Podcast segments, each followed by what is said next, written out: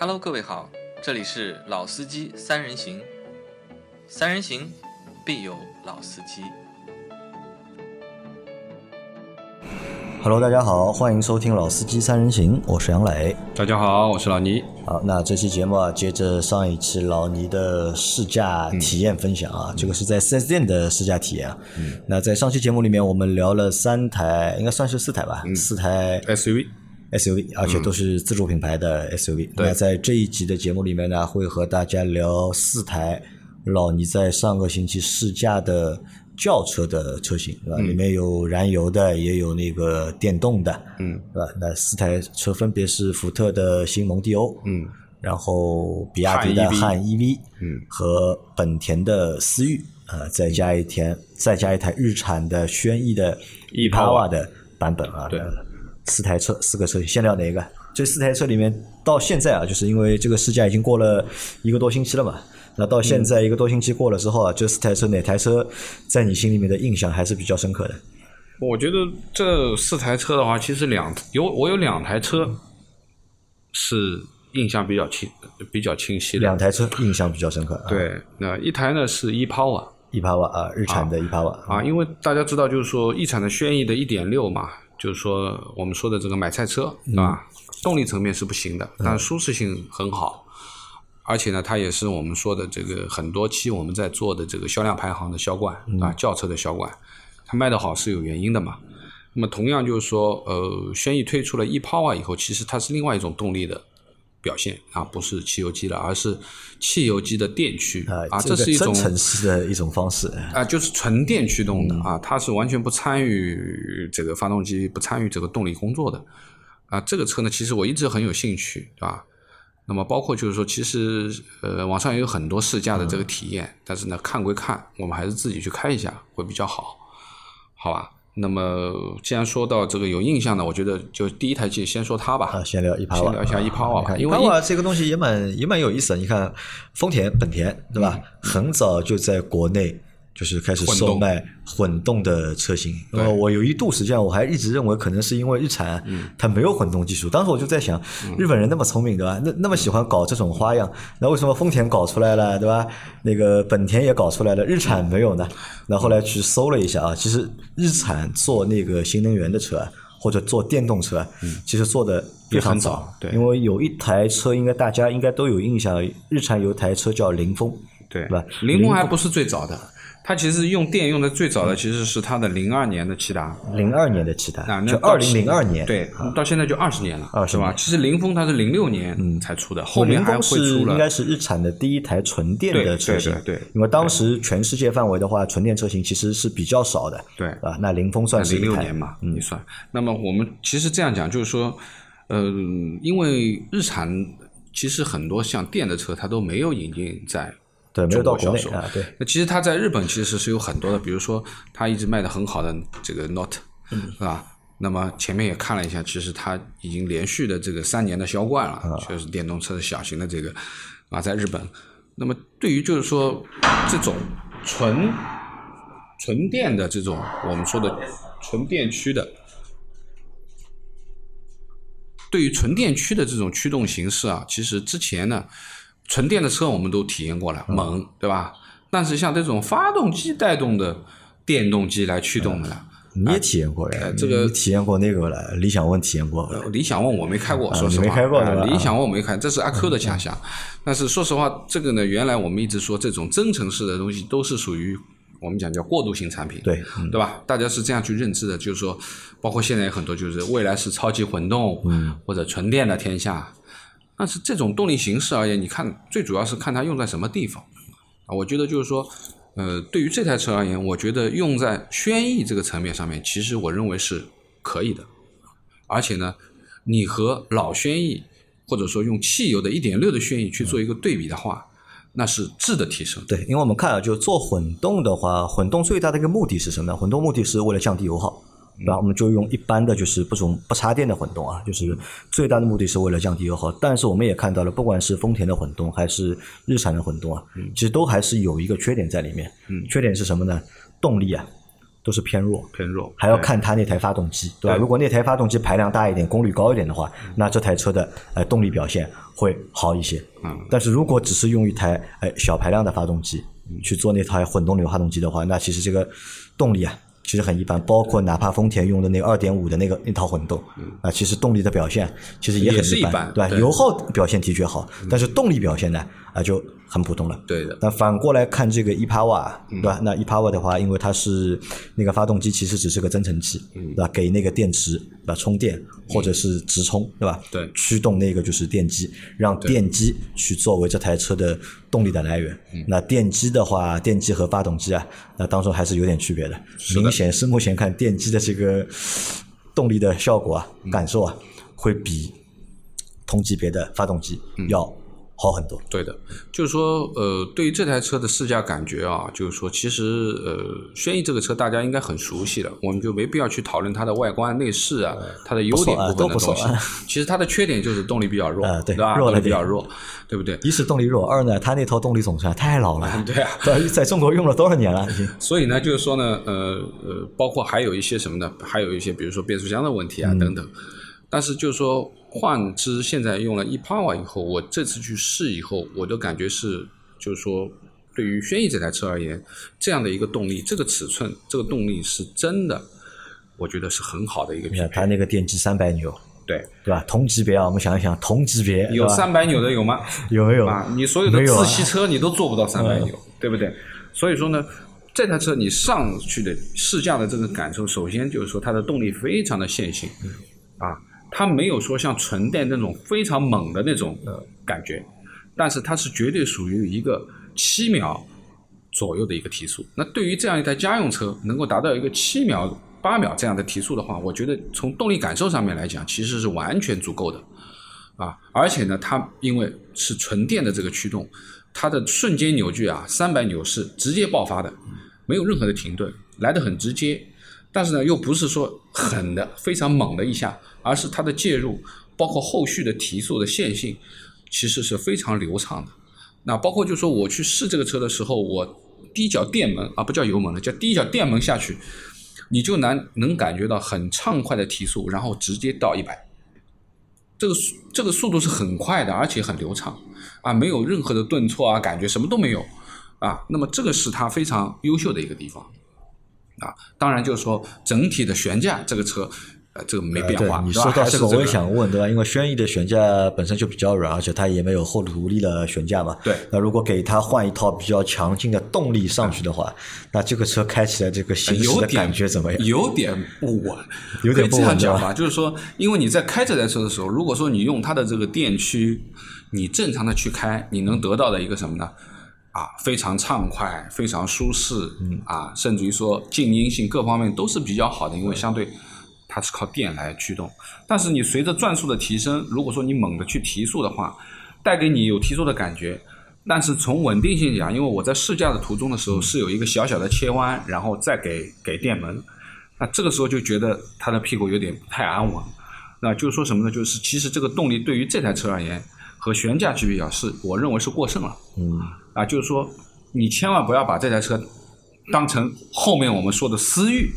这种有一定运动属性的家轿去开，那会好一点，对吧？那所以呢，就是说你还是老老实实的把它正常的呃带一台当一台那个代步车啊，然后城市行驶，然后因为它本身是这个逸电驱的，它比传统的现在的轩逸，其实现在的轩逸油耗也很低啊，一点六的轩逸也就是五六个油这样子，它可以再降两个，可以降到三点九啊四个左右。那实际情况下，我认为是肯定五个以内是没有没有太大的问题的。啊，你正常的市区去开，啊，而且呢，它的动力上面，其实高速上面，我觉得你跑到个一百，因为我觉得我拎到一百不吃力嘛，啊，我觉得这个是没有太大的问题的，没什么太大问题。对，原来我一直担心的问题就是说，它拎到一百以后，后续的提速还会不会有，对吧？还是不是能够跟得上？那其实是我觉得问题不太大的啊。问题但是你看 e-power 的话，我觉得还有个什么问题存在呢？因为它到中国啊有点晚。对吧？它是去年这个车型啊，或者这种混动的形式才上市的嘛。那我们在这里的话，就我们已经就是插电混动也好，电动也好，哪怕增程式的混动也好，都已经比较普及了。那这个时候呢，这种形式的混动来到中国市场，那其实这个市场的这个对它的这个认可程度啊，或者感兴趣的程度啊，都会非常的低啊。我们想象一下，如果这这种混动形式啊，在五年前。早一点来，在六年前，像丰田、本田他们在做混动时候，它也出来的话，那我觉得它这个优势就很大，既省油，对吧？油耗一既低，动力嗯。又强，对。那这个我相信选的小伙伴会比较多，但是你现在再来的话。而且这个车又不能算新能源车，它也享受不到就是补贴，对。对吧？而且你看轩逸这个车 ePower 的车型啊，它的售价也会比也会比就是它的燃油版要贵蛮多，要贵个好几万。嗯，那，它现在是多少钱？是从十三点九八万，十三点九八万到十七点四九万，十七点四九万，什么概念？十七点四九万已经可以买买个 B 级车，买 B 级车了，就为什么还要买一台这个车呢？但这个车目前也有优惠啊，大概有个两万块钱。左右左右的优惠，嗯，还有一些免息的一些政策吧。因为我就一直在想，这个车就是到底适合哪些用户去使用？因为你想，本身买轩逸的用户就把它当做一个买菜车或者接娃的车，嗯，对吧？那其实对这台车的动力其实没有要求。那你现在反而你一下子给了它那么猛的一个动力啊，那轩逸的用户还这个喜不喜欢这个车？这个那么猛而言，其实也是。针对人，那我觉得就是说，可能对于我而言，我对力对于动力还是有一些要求的。我希望能够和我的这个想法能够吻合的，是吧？那么一点六的自吸肯定是不吻合的啊。那么这台车呢，我觉得是吻合的，甚至于说呢，就是说，哎，超出了我的这个预计。但是实际呢，它还是一个家轿的一个底子，就是说它的底盘、它的底子没有脱离掉这些。所以说，你千万不要把它拿当成一个运动车去 P 弯。啊，这个我觉得是有一定风险的，啊，有一定的风险的，就是说，呃，老老实实开没有任何的问题，但是千万不要去，因为我觉得，嗯，这台车其实呃悬挂和整个的动力层面的话，其实在匹配上面，我觉得还是动力太猛了一点，悬挂有点拉不住，其实就悬挂太软嘛，对吧？支撑性不够，对吧？或者运动性不够，对。那这是第一个问题，就是来的时机啊。不太好，对吧？如果早个五年来，这个车我觉得肯定热卖。那可以的，对吧？我觉得因为它的畅快程度肯定比现在的混动要强。你卖十七八万也有人会买，但现在呢，时机不对，这是第一个点。第二个点是什么呢？那 ePower 这种混动的形式啊，在日本可能已经就是好多年了，已经几十年了，很成熟。但是国产之后，在中国，那这套东西到底靠谱不靠谱啊？那其实也是需要有时间去论证的。但是呢，你看现在这个市场，它这个车也其实卖不动啊。这个车去年上到现在，我看每个销量几乎是没有销量。因为最主要的是什么？就是作为呃当家的这个日日产当家的这台车，其实它还是性价比作为第一位。更多人对于轩逸这台车的考虑还是性价比，就价格相对比较低，但是品牌也是个合资品牌，对吧？然后油耗也比较友好。那么舒适性是它的强项，就是说不管是前排还是后排，你的这个氛围感和舒适性上面，这个是日产的最强的东西。那我在想，如果就是这套混动的系统啊，就是如果放在其他的车型上面，比如说放在它的天籁上面，嗯，对吧？或者是放在它的逍客上面，或者放哪怕放到那个新的奇骏上面，嗯，你新奇骏上的时候啊，你不要上什么三缸奇骏了，你就上一套这个 e p a v a 因为这个增程器也是个三缸，对的，对吧？你就把这套就是。动力总成啊，你放到新的奇骏上面，其实也是非常有卖点的。嗯，那既省油，动力又强。那但是现在我觉得，因为时机不好，然后选择的车型啊也不太好。那基本上这种这个车啊，对大多数人来说，可能只是什么？只是好奇。对，就是说它它是一个矛盾点，就是说，如果说你要让他感觉出这台车的动力猛。那其实你要给它配一个运动的底子，那它的动力猛能够更好的实现，对吧？但是你给它配的是一个舒适的底子，那这样的动力猛呢？其实我们追求舒适的人其实是不需要动力猛的，啊，只要够用就行了。所以呢，这是一个矛盾点。所以说呢，这个车呢，其实是很尴尬的一个存在。就对于我而言，其实，哎，我在想。我会不会去买这一台车？你会不会？对吧？你会去试？我相信很多人都试，都有这个想法去感受一下一帕瓦是什么样的。试的感觉我觉得挺好的啊，呃，动力性能各方面都还不错。但是呢，说实话，它又不是属于一个运动型的车。当你开起来的时候，你稍微做一些极限的东西，我觉得还是有点有点小问题的。所以呢，呃，是一个矛盾点啊。我觉得这个车也比较难一点，比较难。对，但是建议大家去四 S 店试一下试一试，感受一下，就是感受一下动感的轩逸是什么样的。对，但是不不要在弯道里面给 啊，我觉得还是有点拉不住，好不好？啊，那这是轩逸啊，那轩逸这台车呃是老给老倪留下了比较深刻的印象的。那么再来聊一台就是最平淡无奇的。嗯，本田本田的思域，对吧？思域其实这样讲，就是说这一代的思域啊，我们在说就是空间变大了，隔音变好了，然后他所说的这个关于呃这个刚性加强了也好，对吧？那么还有呢，就是动力层面的话，其实呢，我觉得这就是一个正正好好的一个动力啊，它其实呃要比同级别的其他的车相对而言，稍微动力来的畅快一点。但是呢，其实是和猛没有什么关系的，和猛没有关系，没有什么关系的 啊。我觉得够用是够用的。思域这个车型。什么时候和蒙有过关系？我一直想问这个问题，对吧？你想最早就是我家最早买过一台，就是那个东本的东本的那个思域，就是第一代的那个国产的思域。啊，我家有一台，对吧？当时呢，只是买那台车，只是觉得买雅阁买不起，嗯，就没有买雅阁的这个预算，嗯，对吧？那么想买一个就是小雅阁，嗯，对。当但当时那个思域的样子和雅阁还不太一样，就长得是比较动感的，对。但实际你开，当时也用的一个应该是一个一点八的，好像自吸的一个发动机。其实动力也很普通。那在我的脑子里，其实思域的这个动力啊，其实一直都是比较普通的，比较普通。直到就后面用了一点五 T 的发动机。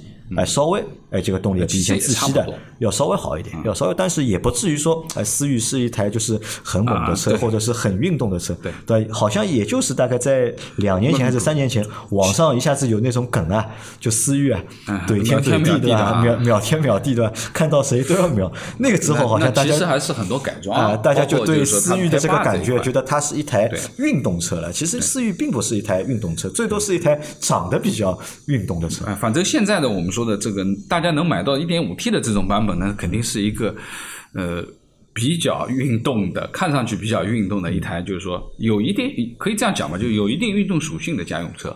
啊，那么而且呢，就是说这一代思域其实，呃，空间变大了以后，包括前脸啊各方面，其实更接近于我们说的雅阁了，对对吧？也就是说呢，呃，没有像以前这样子的切的这么锋利。你看我们在思域刚上的时候，这代思域刚上，还专门做了一期节目聊这个车。当时就我们说嘛，就是现在这代思域变成了一台小雅阁，嗯，空间变大，对吧？脸也变得就是更成熟，对，这个外观变得更成熟啊。所以其实对这些变化，对这个车型来说是件好事，是件好事。其实你。看，事实证明，换代之后，现在的这个思域的销量要比上一代要卖的更好。对，因为它变得更就攻击性不强了嘛，就是适用的人群更多了，对，更适合它的人也就越多。包括同时，它还把另外一个车型型格，嗯，就另外一个就是型格，那也也拉起来了，也拉起来了，对，对吧？那相对来说，这一代的思域还是比较成功，或者这代思域可以说是就是近几代思域里面最成功的一代思域。对，我觉得就是说，最终啊，像这样尺寸的一个 A 加 A 级车吧，其实呢，就是说还是比较实用，嗯，大众一些。它能够算是 A 加级了，已经。嗯，应该算 A 加级，但是呢，就是说，其实我们说的，就是说，嗯，你要一定要把它定位成以前的这种定于思域的定位啊，其实是不太一样的。它还是现在已经妥协了很多。那从实际的我们说的驾乘感受上面也讲了，就是说有运动性嘛？有的，对吧？那么整体的支撑啊、转向啊都是有的，但是呢，绝对不是一台这种运动的呃这种车啊。那么另外一个呢，就是说最主要的还是就是说你的驾乘感受而言，其实还是比较自然、比较舒服的，就是就像一台正常的家轿的一个一个标准啊。那么底盘啊、滤震啊什么东西呢，我觉得也不错做的。啊，其实就是说，之前因为我在试试思域之前试的是叉七零嘛，嗯，两个东西一比就就差的很多了，这个包括人体工程学，就是说你整个的座椅的这个呃驾驶位也好，或者是后排座椅坐的程度。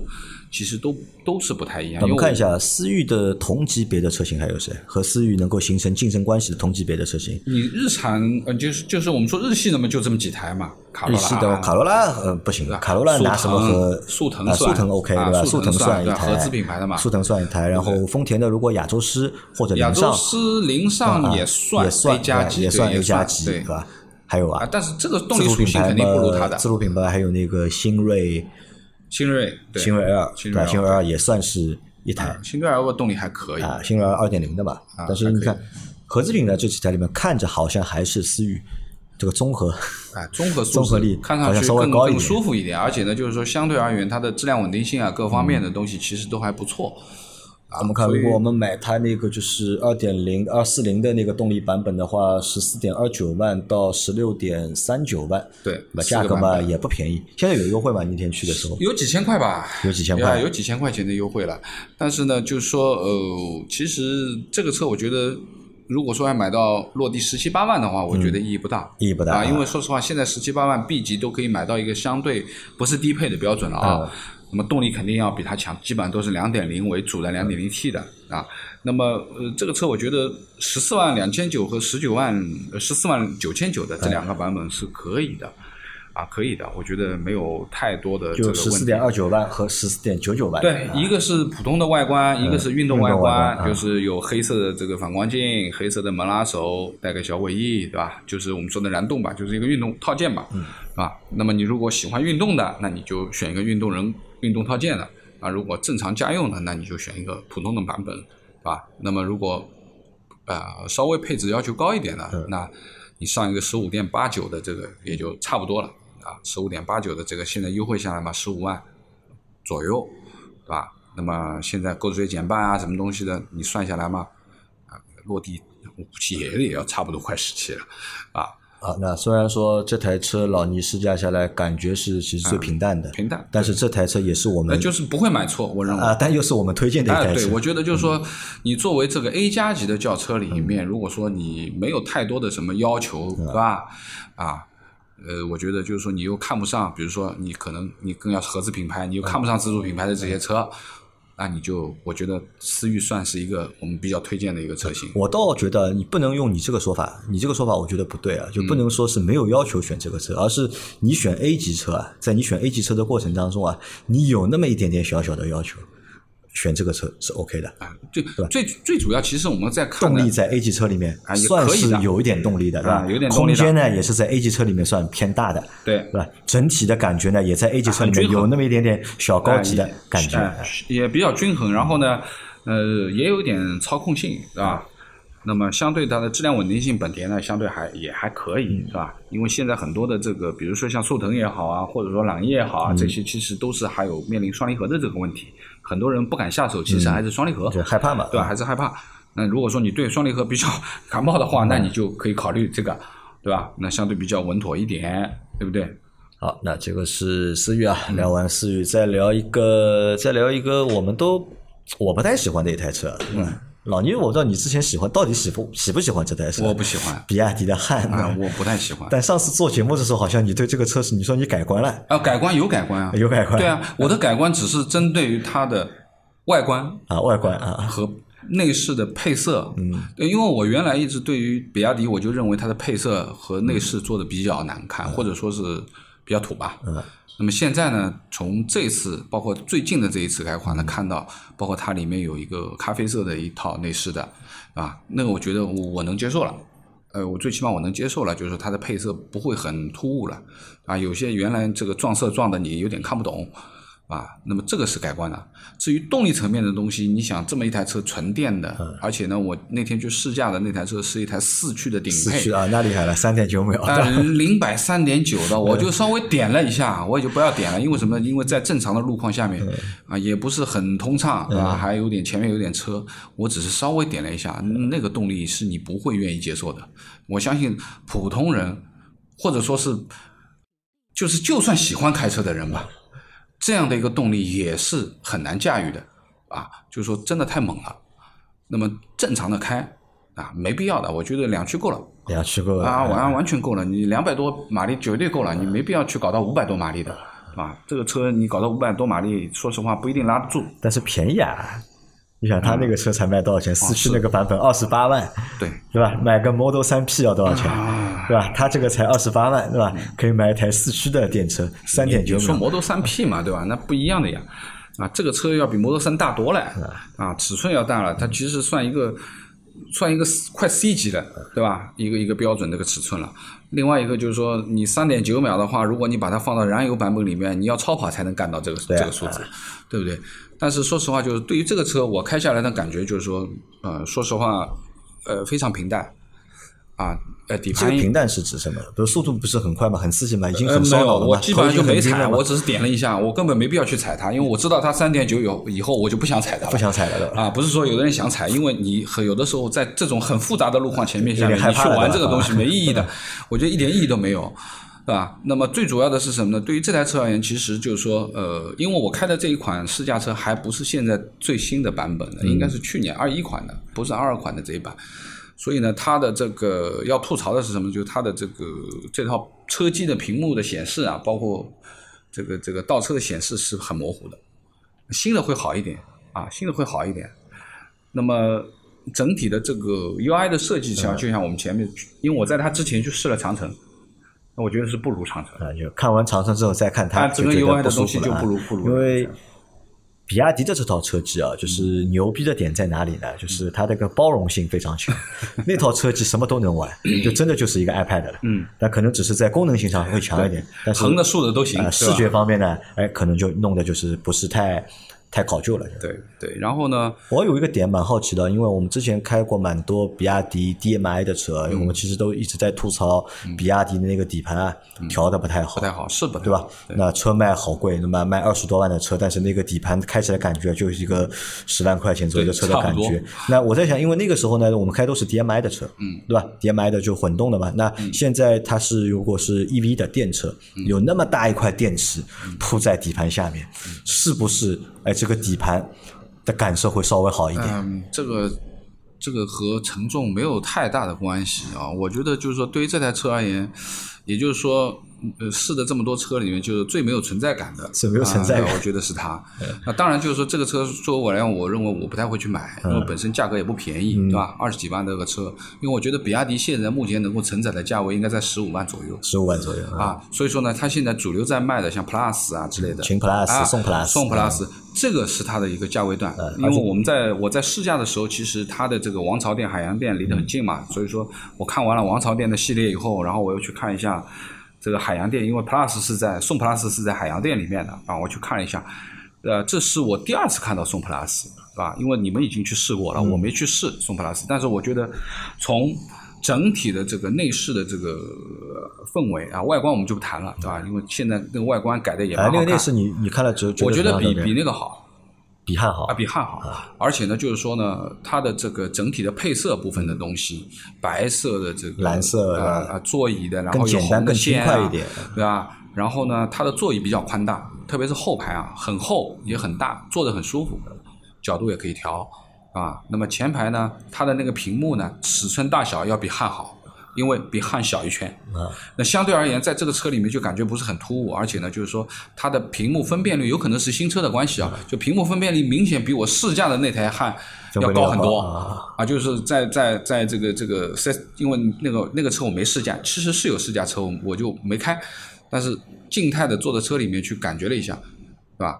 那么打开了三六零摄像头一看，其实清晰度什么一看就看得出来了嘛，那我觉得宋 Plus 是。这个价位，或者说这个车的内饰部分是值得买的。宋 plus，的那我在我心目当中，我认为比亚迪最值的一台车还是秦 plus，啊，对吧？这台车的性价比，我觉得是最高。秦 plus 当然也是没问题的，对吧？然后驱逐舰我也稍微看了一下。送的话也贵，因为送的话要十五点十五十六万不到一点起步嘛，而且你还不能买它最差的那个配置，你要往上走一走，你要买套它的一个。对吧？次那个次顶配，那么我觉得还 OK，但是那个价格啊，就一下子又上去了。所以啊，所以说呢，我觉得就是对于比亚迪而言，目前它的主力的卖段还是低于二十万，是它的低于二十万，呃，十五万左右，十五万左右吧。但是老聂分析一下，或者我们讨论一下，为什么但汉其实没有给你留下一个很深刻的印象？除了快之外，就没有印象了，没有特别。但是为什么汉销量那么好？呃。对吧？汉 销量为什么那么好的？这个是我一直不能够理解的一件事情。因为现在 DMI 是要订车等，EV 其实是不要等的，也要等吧？EV 好像一个月吧？他说跟我说一个月，当然我不知道是真的假的啊。但是肯定 DMI 时间会更长，对吧？但是呃，现在就是有一点，嗯，有一点有记忆点的，就是现在的汉有一套单拿。哎，丹拿音响，对，就是它的有那个版本，就是上到丹拿的那套版本，就是 Napa 的真皮配着丹拿，但是我听了一下那个丹拿，是不一样的啊。这个到底是丹拿音响还是丹拿音响系统的？会会不会 又又来了这个梗？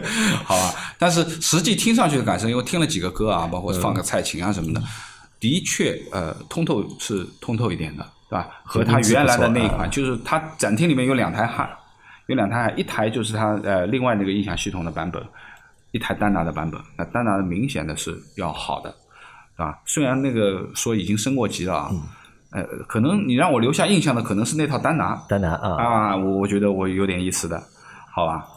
那么这个是呃，对于比亚迪汉，呃呃的一个买了，到底买了这个车让你选，你会选吗？我不会，你不会选，那让你推荐，你会推荐吗？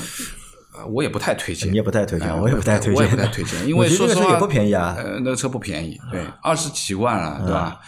二十五六万，因为那个价格的话，EV 要二十五六了。对，纯电的话啊，当然就是现在 DMI 会稍微，但时间会长。唯一啊，我觉得如果这个车硬要推荐的话，唯一有一种情况下我是推荐的，就如果你预算有限，想买一个性能。电动车，对吧？想买个性能电动车，二十八万，对吧？买一台它的那个四驱版本的，那这个是有一定性价比的，因为毕竟你二十八万，你要去买到一台四驱的的性能的三点九电动车，这个是它是最便宜的，对，它是目前中国市场最便宜的一台车，啊，那这个是比亚迪汉，好，那最后聊一台，那最后聊一台，这台车应该算是一台啊。最近的热门车型，呃，你说热门吧，我觉得也不热门吧。我觉得在我们现在，我们两个人或者在我们我们的圈子 B B B 里面，对对吧？我们一直很看好这台车，或者一直对这台车的就是这个赞赏度啊是比较高。但你说这个车真的在网上有多热吧？也不至于，嗯，对吧？不管是从那个舆情量、内容量来看，或者从销量来看，都其实比较普通或者比较平淡。那这台车呢，就是福特的新蒙迪欧。嗯，啊，那你看这个新蒙迪欧从上市到现在，对吧？那其实你看它上之前是有一台那个追光者，福特的 EVOS 先上，你们都已经试过了。我们当时那个追光者先上，我们去试驾，我们去看，看完之后啊，都觉得。很不错，嗯，对吧？当时都觉得很不错。当时呢，就是只是觉得那个价格啊，有那么一点点高，嗯高要二十多万。对。后来当时那个销售就和我们说：“那你们等一等，嗯，等后面的那个新蒙迪欧，蒙迪欧啊，除了壳子不一样，其他地方都一样，并且价格，嗯，会给你们惊喜，对吧？因为。那个时候已经放出来了，因为当时那个还不知道价格，只是知道预估啊，那个价格可能就是在二十万左右，那可能是大概十八万起，对吧？到个二十几万，那当时差不多 B 级车，目前 B 级车都是这么一个定价嘛。但直到它那个官方售价，对吧？公布的时候，哦，一看。的确有点傻眼，对吧？十六的那个配置十六万不到嘛，十五点九千八，十五点九八万，对对吧？然后它一共有四个，还好像是有四个配置，十五点九八到二十一万多，到二十一万多，就二十二万不到，对对吧？那有这几个二十一万六千八啊，对，我们看看价格可以的，很良心啊。这个是我大概近几年看到最良心的。一个价格了，就那么多 B 级车型，B 级车，新款车出来之后，这个价格我觉得算是最良心的。嗯，对，因为呃，我们现在在做的直播里面，其实有很多人在问我们蒙迪欧，蒙迪欧，对吧？那么我们说呢，说实话，福特在中国现在日子混的不是特别好，啊，蒙迪欧呢也算它这个要打翻身仗的一款车型嘛，啊，因为也是原来的主力，因为之前的这个福克斯做的很失败嘛。啊，当然现在又改回来了啊！先改回了这个一点五 T，对，更失败，因为 因为这套动力其实就是之前翼虎的一点五 T 配六 AT，有一段话是老的不能再老的一段话，我在直播里面一直说的，就在节目里面从来没有说过。我想说一下，就在中国市场啊，就是很奇怪。你看全球的汽车市场，因为汽车市场就是产品会一代一代的迭代，对，一代一代的更新，一代会比一代好。但唯独啊，在中国市场啊，发生了就是嗯。要把老东西翻出来，产品迭代了，但是是开倒车的，嗯，就往后走的，对。别克也干了一次了，对吧？那这个别克，哎，别克算干了一次，对吧？别克的那个英朗，对吧？搞了一次，对吧？然后三缸，那个四缸，谁啊？那个日产的那个新的那个奇骏，奇骏，对吧？新的那个奇骏，对吧？先把老的奇骏停掉，然后上新奇骏，新奇骏卖的不好之后，再把老奇骏再复活，再继续卖。然后这次的福克斯也是，对吧？拿了一个就是本来一个蛮好的一点三，呃，那个三缸的发动机，你说到奇骏，不用了。我要我要插一句啊，其实这个是上一集的内容。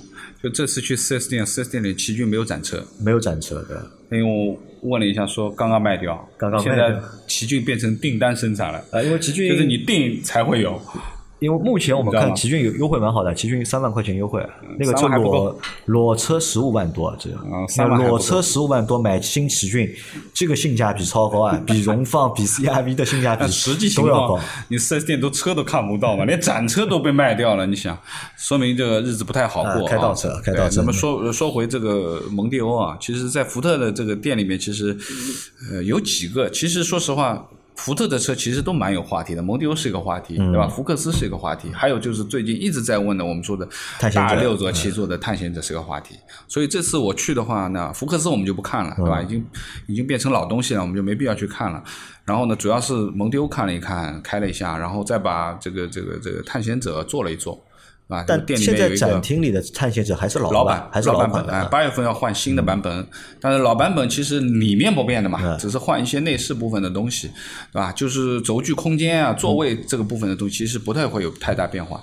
那准确的讲，就是说，好像是变的，因为我看的那个中期改款的介绍里面，座椅也换掉了，就座椅我只是希望它第三排座椅。啊，第三排你不要想，第三排肯定还是不能坐，第三排还是还是第三排还是不能坐，就是说第三排还是一个小马扎的坐姿，就是说你空间腿啊什么东西是可以的，但是你的这个呃坐姿还是一个马扎的坐姿，那肯定还是不行的。啊，因为店里面是一个六座版本的，我去坐了一下啊，开呢我也没开，没时间了，我就先开了蒙迪欧，跑开了一圈。那蒙迪欧开下来什么感觉？呃，我觉得没问题啊，没问题。这个价位段，就是说，如果说我们这样去考虑吧，就是说，蒙迪欧现在十五点九八万，你也没有，基本上就是十七点九八万起，嗯，啊，就十八万的这个这个。因为它那个带鱼屏啊，也只有到十八万那个版本才开始。对，没错，就是说带鱼屏，我们在 EVO S 上面已经都体验过了吧？哎，你你觉得你在开车的过程当中 hold 得住这个带鱼屏吗？有什么看得过来吗？就是眼睛啊，看得过。我说实话，我开车我是不看屏的，不看屏的。对我开车，我更注重路面，我不要去看屏。啊，当然这个屏可能是其他人看的会比较多，啊，那当然就是说，呃，对于带鱼屏而言，我觉得没有任何的问题了。啊，肯定最新的设计语言啊。那么其实对于福特而言，其实我觉得。值得讲的就外观的东西我们不说了，因为它现在是一个全新的这一套系列的外观，龙鳞啊等等，这个外观啊前面应该说呢，呃，我觉得蛮好看，特别是尾灯，我觉得挺好看的，啊，尾灯有点野马的那个味道，是是蛮好看的。然后呃，内饰的这个氛围感啊，内饰的氛围感，我觉得我看了一款呢是灰灰呃灰色的内饰的，就是它是一个浅米色。配红的缝线，然后再是这个这这个这个深色的这个座椅的，哎，我觉得蛮好看的。就是说它的配色也做的也不错啊。就这一代的蒙迪欧，就整体看着变年轻了。哎，整体而言就是说，当然试驾车是一台 ST Line 的版本，顶配的版本就是红色的缝线的啊，红色的 ST，包括 BO 的这个音响啊，因为 BO 音响我们上次在追光场上已经听过了，是很好的，那个十大八的那个对吧？效果是不错的。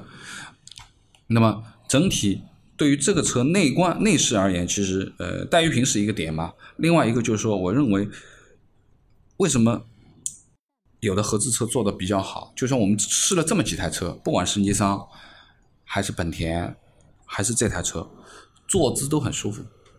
这个是它很重要，就是在人体工学、在座椅层面、在支撑物的层面啊，软硬度、靠背啊、座椅啊、长度啊。角度啊，这些细节的层面，我觉得合资车做的还是要比自主品牌要好。因为你，因为你坐进去的感觉，一坐进去你就能感受到的东西，因为这个屁股底下的东西最真实了，是吧？支撑性啊，后背靠上去是不是舒适啊，对吧？你开起来以后承托性怎么样啊，对吧？包括蒙迪欧现在的后排空间也蛮大，空间很大的啊。那么这个是它的亮点啊，我觉得是非常好，而且，嗯，它也采用了这种翻毛皮的这个。底下的材质就是防滑，就正常你坐在后排的话不会滑来滑去嘛，不会滑来滑去啊，这也是比较比较好的，是吧？呃，这个是我们说的对于静态的这个感觉吧，啊，对于动态的嘛，其实还是开起来怎么样？开起来的感觉，就是你出门的一刹那过一个减速的感觉，是不是有韧性？是不是咣咣的，对吧？那么这个感觉你一上手就能知道，这个底子是好的。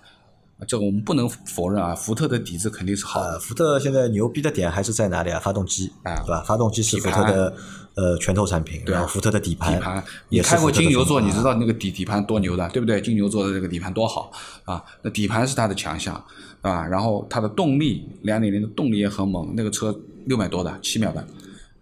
你在这个价位段里面，十八万你要两点零的这个功率、这个提速的，你现在把日系的拿出来比，没法比的啊，没法比啊！这个我这甩不是甩一条马路的问题了。没人和没人能和他比，对不对？你没有这个价位段去比，但是你把你把这个这个我们说的，呃，比如说大众的几台车拿出来，那你要拿三八零来跟它比，啊，价格不一样了，对吧？你三三零跟它比还是不行，对不对？那么八 AT 对吧？动力性、稳定性各方面都比较好，开起来感觉就是很灵动，就很轻的这个车啊，很轻盈的一台车，那底盘又很厚重啊，我觉得这个车。未来我们接下来要拿一台呃，对，试驾车，月底大概可以拿到一台可以开个几天了回头我们再拍个视频给大家能开个好几天。到时候呢，我们会详细的去或者深度的去体验一下这台车。对，对于这台车现在目前是没什么优惠的，而且你得等一个月要等两个月啊，个月啊等一到两个月啊，因为销售员其实很自信，说这台车现在是的确呃，的确啊，我也觉得就是销售应该是有这个自信，因为从这台车不管是从空间、动力、配置、颜值，嗯对对吧？那都是在蛮高的一个标准，都在蛮高也在，然后再配上一个相对低的市场价格，对对吧？虽然说蒙迪欧现在没有就是优惠，没有什么优惠对吧？但在没有优惠情况下面，和其他的车型啊比的话，其他车型有优惠，对吧？对可能可以优惠到和它差不多的一个这个价格区间，嗯但是你再去比我前面说的几个地方，对吧？空间、动力、配置，对对吧？科技感，对对吧？那可能都交互性没有蒙迪欧这台车来的有优势。但这个但也有问题啊，问题在哪里呢？你看我们在做直播的过程当中，那很多人在问卖 B 级车嘛，对吧？预算有限，对吧？二十万里面想买个 B 级车，那就是在一直在问，对吧？跟那个帕萨特，对吧？能不能怎么样一点四 T 的帕帕萨特，还不是三三零的，对吧？二八零的帕萨特能不能买？三三零二十万差不多呀或者是二点零自吸的那个凯美瑞，嗯能不能买？对吧？那我们当时就一直说嘛，就你要不要去看看那个蒙迪欧，嗯对吧？蒙迪欧好像从哪儿哪儿都看着比你说的这几台车要好，但是对消费者来说，好像消费者并没有这个印象，对这台车没有这个印象只能。说福特的存在感太低啊、了。我觉得这个就是什么原因呢？就是品牌，就是福特品牌在中国市场这个品牌力啊，嗯就越来越弱，这是一。那产品的印象啊也比较弱。这个产品印象弱，可能和什么有关？还是可能和这个宣传、啊广告宣传有关。广告做的太少，宣传做的太少，那大家都不太去愿意试这个车。你看这个车，理论上说是一台就是满贯车型，嗯，对吧？基本上我们要的几个维度，它都有比较好的表现。那你想，像这种车的话，理论上应该是大多数汽车自媒体啊，或者是汽车媒体都应该去报道的一台车，还有个都是有内容点的还有一个最重要的问题，就是找福特的四 S 店很困难。啊。福特四 S 店也少了，对吧？所以呢，这个跟销量也有绝对的 关系关系嗯。因为说实话，我们在上海，上海已经是足够大的四 S 店。你要大众的话，你满地都能找到大众，任何一个地方都能找找到大众，日产啊，对吧？丰田、本田啊，都是店多的要死。但是你要找福特的店，我还得看一看在不在营业状态，在不在？我我导航还要看看在不在营业状态，有些是已经不在营业状态的店，那所以说呢，这也是一个问题嗯啊。当然就是说，我们这个月在做这个呃产品的销量排行的时候，其实福特已经表现出来，就是说。八千多台的呃回暖了啊对吧？回暖了好事情你想，这是一个好事情，对于已经凉了那么久的福特而言，其实这是一个蛮好的一件事情啊。那么这个呢，我觉得它就像啊，就像雪铁龙的那台车一样的，也是一个翻身之作，是吧？凡尔赛对吧啊，对，就是一个翻身之作吧。那这个车，反正福特的蒙迪欧啊，是我们目前就是在 B 级轿车里面这个比较类别里面，推荐的我们比较推荐的一台。如果你不太看重品牌，也不太看重保值率，呃你准备多开开。福特品牌也不差，现在而言，肯定知名度不如啊老品嘛，牌对吧？不如那个嘛，知名度嘛，就大家认可度肯定是不如本田、丰田嘛，对吧？或者说是大众嘛。但是如果说你要喜欢喜欢开车的嗯哈，因为动力是给喜欢开车的人，对吧？那第二个就是说，你也喜欢希望这个车能够开的时间长一点，不要考虑什么一年两年把它卖掉的。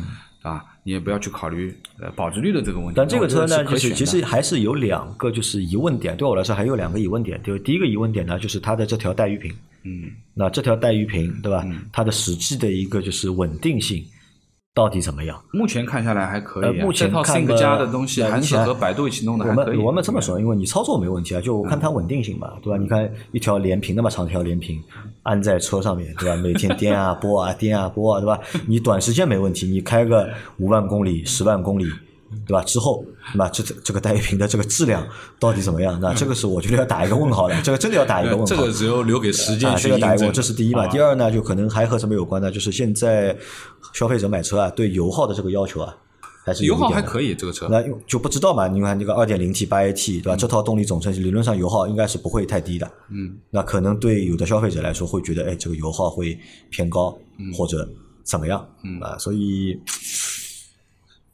怎么说呢？就是这个市场也看不懂，因为我们觉得这是一个好产品，我们真的觉得这是一个好产品。产品力啊上，我觉得没问题的，那关键价格也好，对吧？价格也很也很友好，随便怎么样，这种车一个月卖个一万台，我觉得不过分，对吧？真的不过分。